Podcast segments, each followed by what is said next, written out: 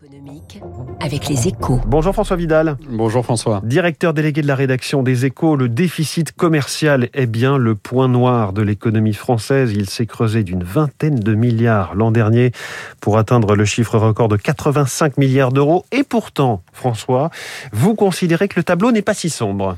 Bon, je ne vais pas vous chanter tout va très bien Madame la Marquise François. Hein. D'abord parce que je chante faux et surtout, plus sérieusement, parce que ce serait un mensonge. Hein. En valeur absolue, 2021 restera bien une année noire pour le commerce français, c'est incontestable. Mais si on y regarde de plus près, on peut espérer qu'elle marque un point bas. Et cela pour plusieurs raisons. Hein. Conjoncturelle, pour commencer, à elle seule, l'explosion de la facture énergétique a creusé le déficit à hauteur de 18 milliards, soit l'essentiel de son aggravation. Et pour compenser ce boulet, nous n'avons pas pu compter sur le rebond des ventes d'Airbus, notre champion à l'export, qui sont ressortis à moins de 60% de leur niveau d'avant-crise.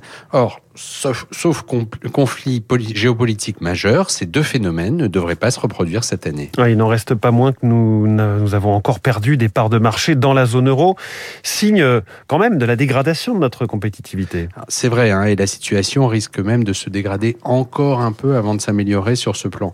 L'état de notre balance commerciale est en fait le résultat d'un lent processus entamé au début des années 2000. Il faudra du temps pour y remédier, 10 ans estimé récemment Bruno Le Maire. Mais grâce aux effets de la politique de l'offre, des signes encourageants commencent à apparaître. Fin 2021, pour la première fois, le nombre des entreprises exportatrices a dépassé le seuil des 135 000.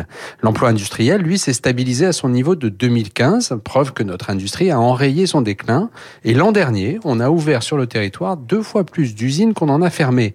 En clair, notre appareil productif repart de l'avant et nous devrions en percevoir bientôt les dividendes à l'export, à condition de continuer le travail entrepris depuis le milieu des années 2010. Merci François Vidal. Je donne la une des échos ce matin. Nucléaire, le scénario d'une relance massive.